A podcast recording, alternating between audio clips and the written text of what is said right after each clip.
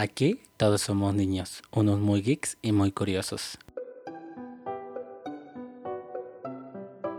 Yo soy Johan. Y yo soy Angie. Somos unos jóvenes universitarios y este es el medio para que charlemos sobre aquello que nos interesa y lo que pasa en el mundo. Bienvenidos al nuevo capítulo de Niños de la Luz. Hola Angie, ¿cómo estás? Muy bien, Johan, con toda la actitud. Hoy sábado, creo que no la llevamos más relax. ¿Tú qué tal estás? Bien, el de hecho el día está muy rico, la verdad. Y además el tema de hoy igual está muy rico. Bueno, está muy interesante y... Pues antes de empezar, eh, decirles que aquí nadie es experto, pero tratamos de investigar muy chido para igual tratar de iluminar a la gente, aunque nosotros no estamos iluminados. o no seamos economistas, porque seguro ya leyeron el título. Y bueno, el día de hoy vamos a hablar de eh, las criptomonedas, que trae muchos temas atrás, bastantes. Aunque ustedes no lo crean, pues hoy vamos a hablar un pequeño resumen de, eh, pues de computadoras, de las otras criptomonedas, obvio, que hay en el mundo, no nomás hay una, del blockchain, de las NTFS y pues de los problemas virtuales. Igual Angie, pues yo creo nos va a agregar como otras cositas, así. Y bueno, pues para empezar, ¿qué es este, esta tecnología que ven a hacer al Bitcoin? Y se llama blockchain, que es una cadena de bloques. ¿A qué se refiere esto? Pues que es un registro único. A ver, para que me den a entender, eh, todos tenemos una hoja de Excel, por ejemplo, o un gran libro con muchas hojas, obviamente, donde todas las transacciones que se llegan a hacer en la plataforma de con esta tecnología de blockchain que es de las criptomonedas se llega a registrar. No sé, que Angie ayer haya comprado un Bitcoin, entonces ya pasó como un año y Angie me quiere volver a vender ese Bitcoin. Entonces yo voy a poder ver el registro en el momento en que Angie lo compró, pues para verificar y tener esta eficacia que este Bitcoin pues es original por así decirlo, que es de Angie y que incluso puedo ver sus otros usuarios incluso cuando nació, porque llegan a, crearse los bitcoins. Y ahorita se les vamos a explicar, ¿no? Cómo es esta cuestión de minar los bitcoins, así que es una cuestión muy interesante, pero tiene una disyuntiva ahí ecológica. Eh, pero por ejemplo, Angie ya me vende y no sé, a Angie se le ocurre no sé, porque a veces las personas son avariciosas, ¿no? No. en vez de un, de un Bitcoin se pone un millón de Bitcoins y ella lo puede editar. Pero yo, como yo tengo el mismo registro y mi otro amigo, por ejemplo, igual tiene el mismo registro, y le digo, oye, pero Angie, este tu registro, tu número, no coincide con el mío y tú nada más tenías un Bitcoin. Entonces ahí está la fiabilidad pues, de esta nueva tecnología, que es donde todos los participantes que están a través de esta cadena pues pueden asegurarse de que esto es muy seguro y, que todos se pueden enterar, incluso todo el mundo, ¿no? Que está dentro de Bitcoin. A ver, ¿tú qué opinas o qué o cómo quieres empezar aquí? Pues, ¿Robándome un millón? robándote un millón de Bitcoins, amigo. Bueno, pues para empezar, creo que muchos hemos escuchado ese término, ¿no? Los bitcoins y vemos que son unas monedas súper gigantes, redondas y bueno, al principio todos pensábamos que era solamente un juego, ¿no? Y que no tenía como mucha relevancia o simplemente que no tenían como valor alguno. Sin embargo, pues hemos visto que los Bitcoin han tomado un cierto impacto en cuestión económica dentro de los últimos años. Pero ¿qué es esto? ¿Cómo surgen? ¿Qué son realmente? Pues es que estas Bitcoins que en sí vienen derivadas de lo que se, que se llama criptomonedas, viene de, eso, de esa definición que es la criptografía. ¿En qué consiste esto? Pues como ya tú lo habías mencionado, es esa como tipo seguridad que se les da a estas monedas, que se trata de, de de funciones matemáticas, ¿no? Bueno, de operaciones matemáticas. Cuando una persona hace un registro de una Bitcoin o quiere adquirir una Bitcoin, se necesita un registro, o sea, más que nada las personas que crean las Bitcoin necesitan como realizar estas, estas operaciones matemáticas, que obviamente no son como cualquier operación, así que una sumita, cosas así, son operaciones bastante inteligentes por las cuales se asegura este, a las personas que van a tener pues su resguardo, ¿no? De su de su identidad, un, bueno, un tanto de su identidad, pero en general de que no se van a poder copiar esas monedas o que no va a poder haber un, pues, pirateo, ¿no? Dentro de estas mismas monedas, porque sí hubo un momento en el que se desconfió bastante de estas bitcoins,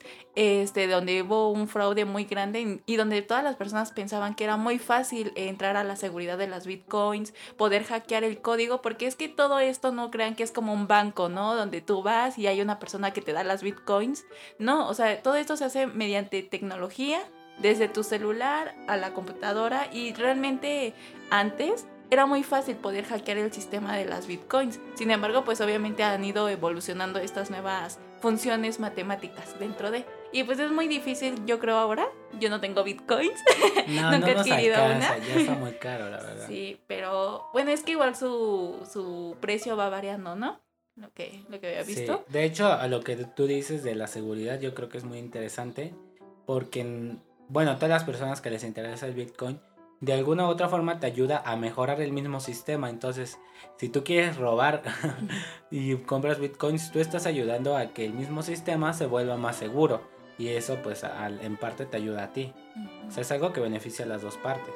Sí, pues creo que eso es lo bueno, ¿no? De que cada vez conforme va creciendo esta industria del bitcoin, también su seguridad va aumentando, porque sí, o sea, al principio se vio un desfase muy grande de, o sea, un fraude más bien de millones de pesos, bueno, de dólares, y la verdad pues la gente desconfiaba mucho, o sea, decían, yo no le voy a fiar mi dinero a estas empresas de criptomonedas.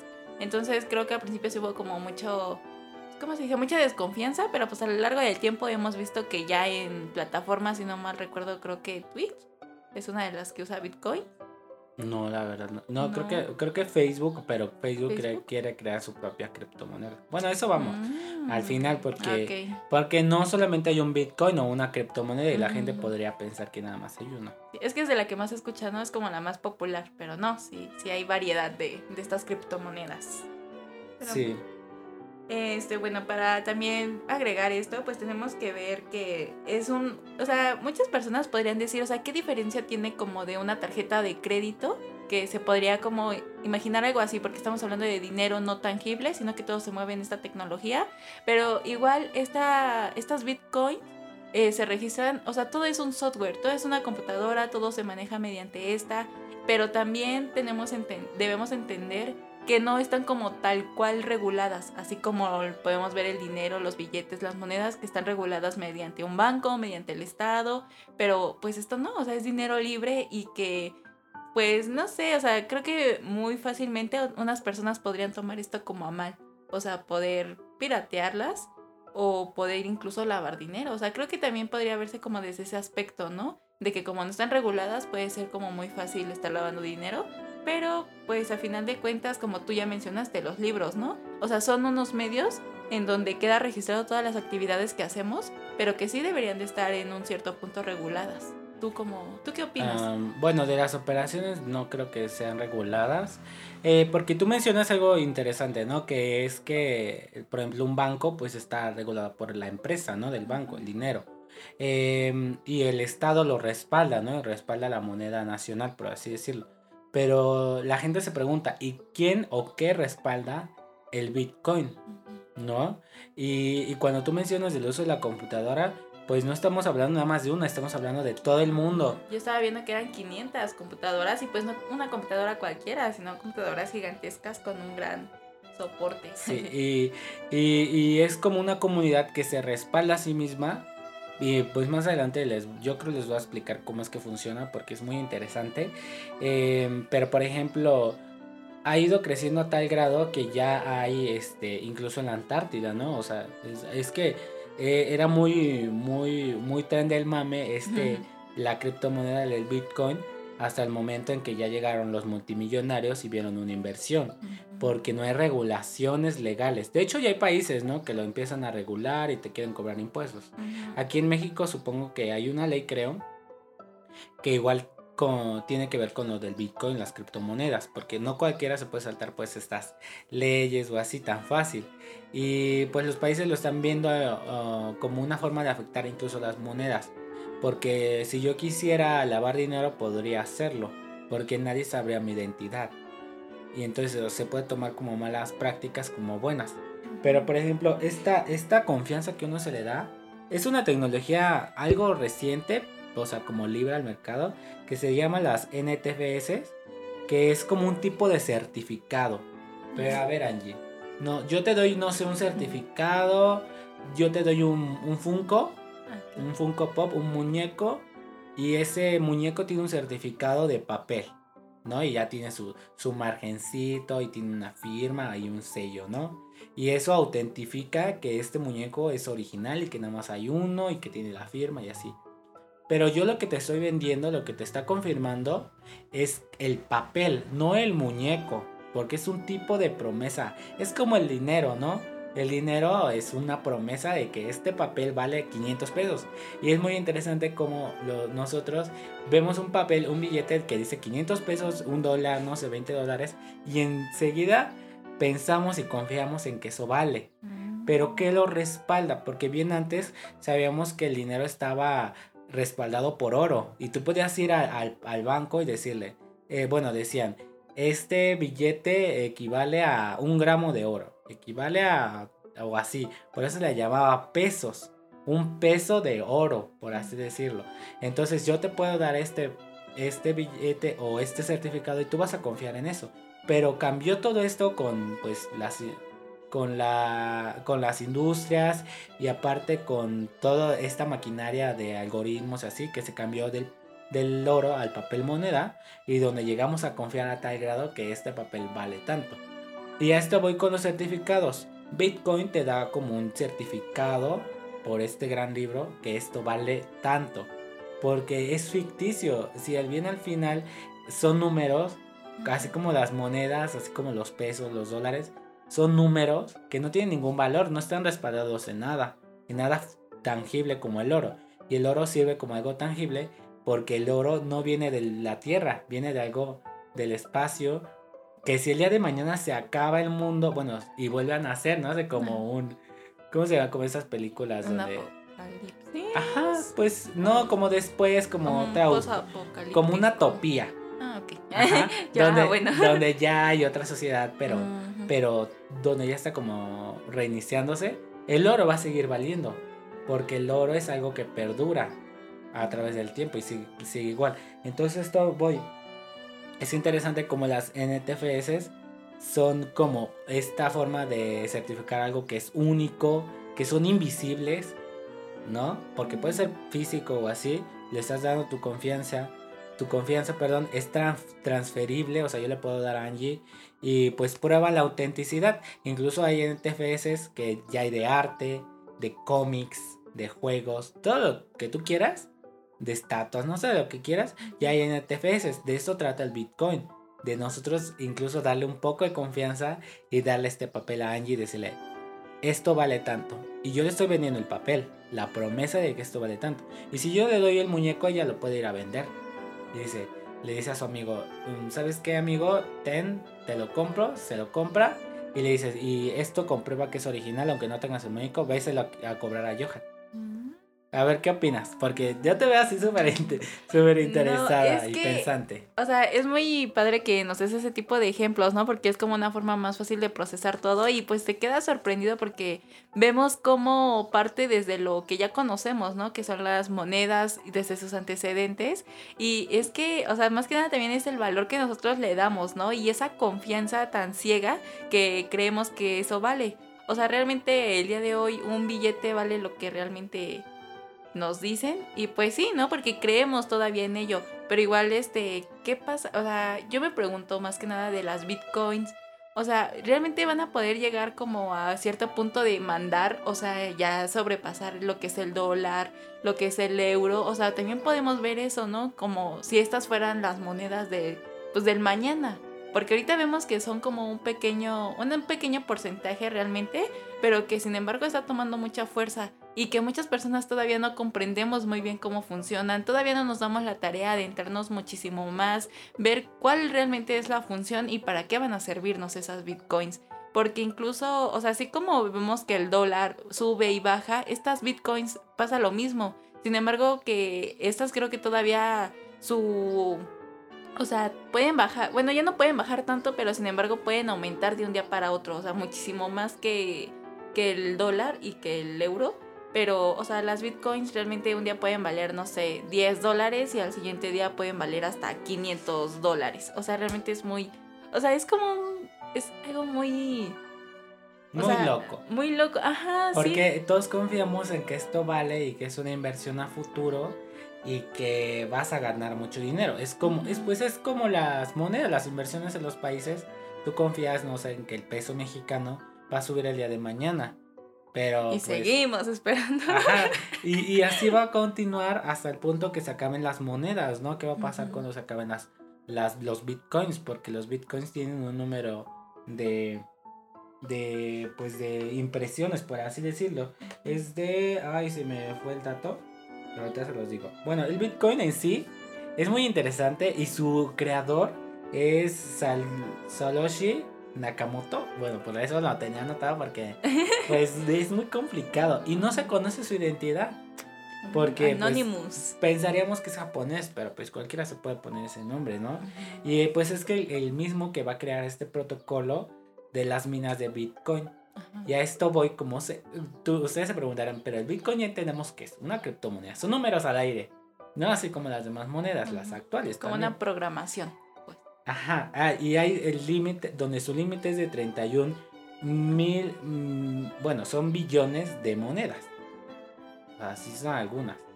Entonces- algunas, Sí, unas algunas. cuantas monedas. Y a ver, pero ustedes quieren, ah, no sé, yo quiero, yo quiero tener bitcoins, yo quiero, yo quiero. Pero ¿cómo se van a generar? Y bueno, se van a generar minando, no como en Minecraft, no como aquí en la Tierra. Ahí vamos a ir a picar. Pero es prácticamente lo que Angie estaba diciendo. Y esto es una recompensa de poder validar estos datos del gran libro que les decía de Excel, por así decirlo, del blockchain. Por ejemplo, Ah. yo, yo tengo mi supercomputadora, no sé, ¿verdad? Y yo quiero minar, me pongo a mitar, minar, descargo el programa.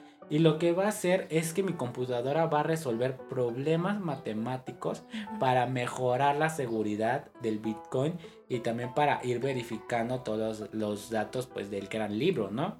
Y pues es como una recompensa al más rápido que, que resuelva este problema. Entonces el ganador se queda con ese porcentaje de Bitcoins que al momento se vuelven reales y, y que ya se valida el bloque. Entonces es como yo les decía, es, es, lo, es lo, lo padre del Bitcoin que te invita a participar y que, y que se, hace, se haga más seguro esta zona. Pues sí, es como muy, o sea, bueno, realmente es muy interesante, ¿no? Cómo funcionan estas bitcoins. Y es que cómo, o sea, ¿cómo vamos a poder adquirir una bitcoin? O sea, creo que muchas personas se van a preguntar eso. Y pues aquí les tenemos el dato, obviamente. Que bueno, aquí en México ya existen como estas casas de criptocambio, así se llaman.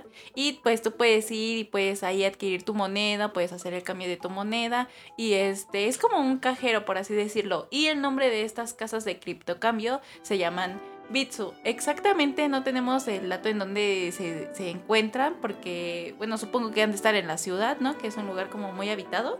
Y pues ahí podemos ir y adquirir estas, estas bitcoins. Eh, por otro lado, pues debemos de entender que las primeras personas que comenzaron a adquirir estas bitcoins, pues fueron estos grandes inversionistas, los medios de comunicación y las autoridades de gobierno. O sea, hemos visto que, bueno, se puede ver que Microsoft está como aliado a las bitcoins.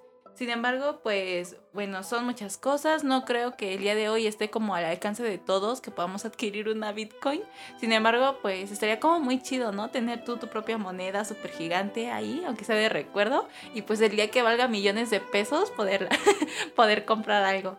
No sé qué quieras decir. De hecho, sí valdría si fuera de oro.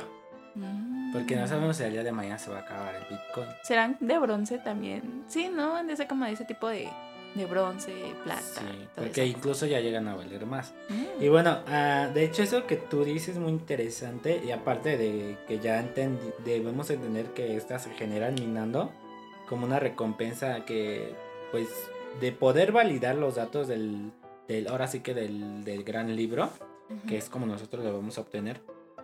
Pero no con cualquier, pro- con cualquier computadora, porque pues estas computadoras son supercomputadoras que aparte deben resolver los problemas matemáticos y quien la resuelva más rápido pues la va a ganar, ¿no? Ahora sí que el ganador. Y antes de hecho estos problemas matemáticos pues se hacían a mano, ¿no? O sea, la super gente, bueno, la gente más inteligente pues es la que tenía, ¿no? Y luego yo me pregunto, ¿cuántos bitcoins no se habrán perdido en una memoria o en un disco duro? Me dan ganas de, de buscarlos, porque de hecho ahí en Estados Unidos había un señor que iba a donar no sé cuánto porcentaje, si en el basurero, en el basurero, perdón, lo dejaban buscar su disco duro donde él había perdido unos bitcoins. Entonces igual hay que guardar muy bien esa información. De hecho, bueno, ahora que lo comentas, este, en un capítulo de, de la teoría del Big Bang, pasa e, eso exactamente, ¿no? De que creo que Sheldon, no sé quién, tenía sus bitcoins en su computadora, termina viendo un relajo y al final de cuentas según las pierden, ¿no? Y bueno, se las termina encontrando el de los cómics. Sí, y las borra. y las borra. No, las vende. las vende por no sé cuánto, como por dos dólares, creo. No, no, no, está muy chido ese episodio, hablando de bitcoins. Entonces esto es muy padre porque como ya lo había dicho, pues esto busca la solución y la consolidación del bloque, o sea, del gran libro, del, del Excel, por así decirlo, para que pues se vuelva un lugar seguro. Pero como todo lo bueno tiene algo malo, eh, pues hay que tenerle una crítica. Y yo tendría como una ecocrítica porque eh, si bien la energía que se usa en las supercomputadoras es muy excesiva. Eh, ya habíamos hablado en el capítulo anterior de la contaminación, em, de cómo las computadoras llegan a generar tal contaminación que ya son significativas pues, para el impacto ambiental. Entonces, imagínense, de por sí, estos empresarios, esas grandes empresas, no tienen una computadora nada más, tienen bastantes computadoras porque los bitcoins no es de que en una hora ya obtengas un bitcoin. Puedes obtener 0.00.3 ¿no? de un bitcoin. Entonces, imagínense cuál es el impacto, cuántas horas debe de estar conectada la computadora a la corriente y aparte a los servidores de bitcoin, lo cual estás usando todas las computadoras del mundo entonces igual estás generando una contaminación pues bastante fuerte, ¿no?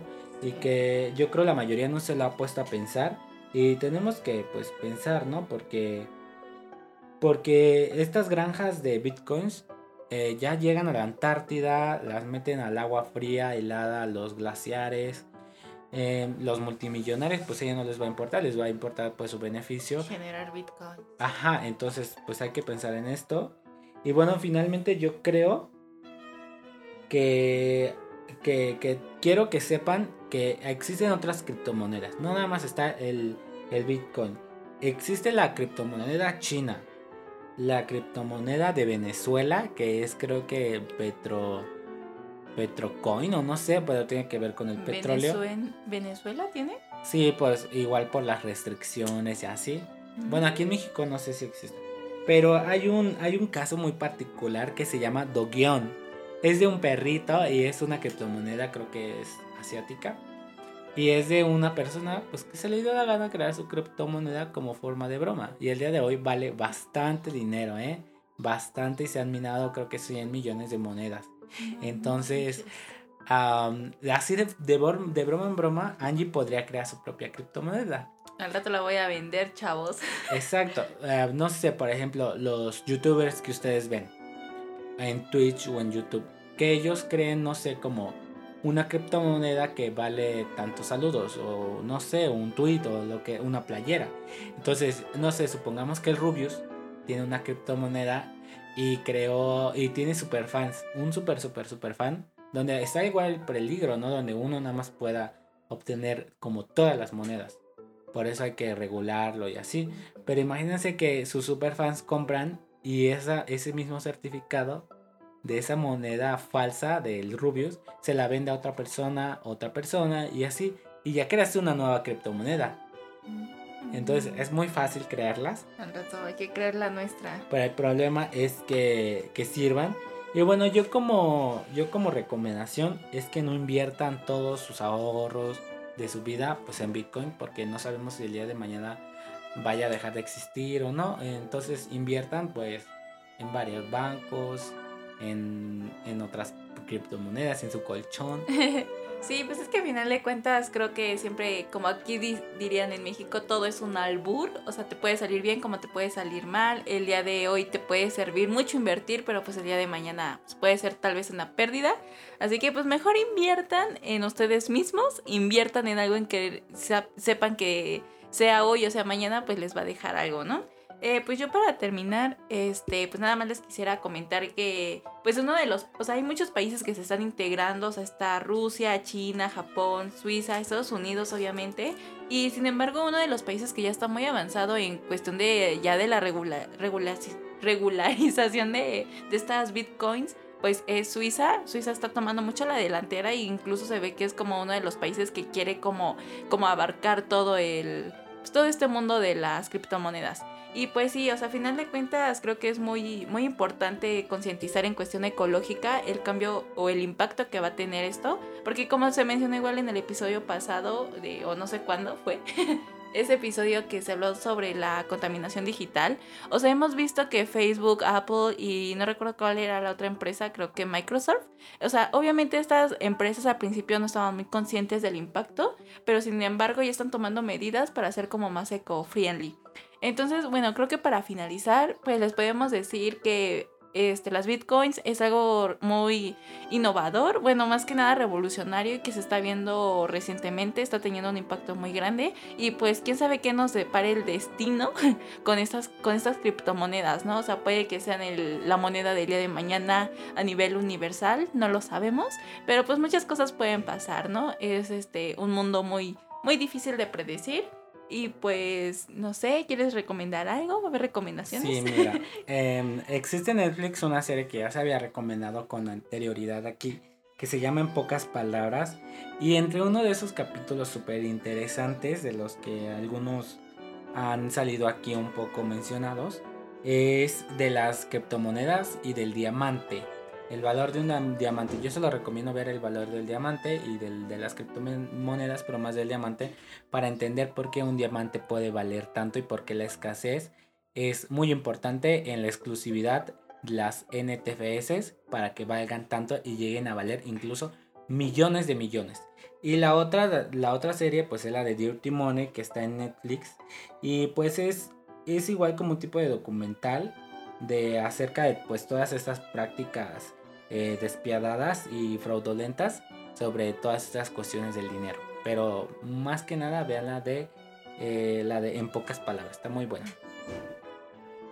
Bueno, pues este, escuchen mucho las recomendaciones de Johan. El día de hoy, pues nada más van a ser esas dos. Y pues esperemos que este, pues este episodio les haya servido mucho y pues de menos que sepan, ¿no? ¿Qué son las bitcoins? ¿Qué son las criptomonedas? ¿En qué consisten? Y pues los esperamos el próximo episodio. Sí, esperemos eh, hagan la conversación ahí con sus amigos, su ligue, no sé, con quien quieran, con su mamá. Y ahora sí ya nos despedimos, perdón allí, y nos vemos hasta el próximo capítulo. Bye.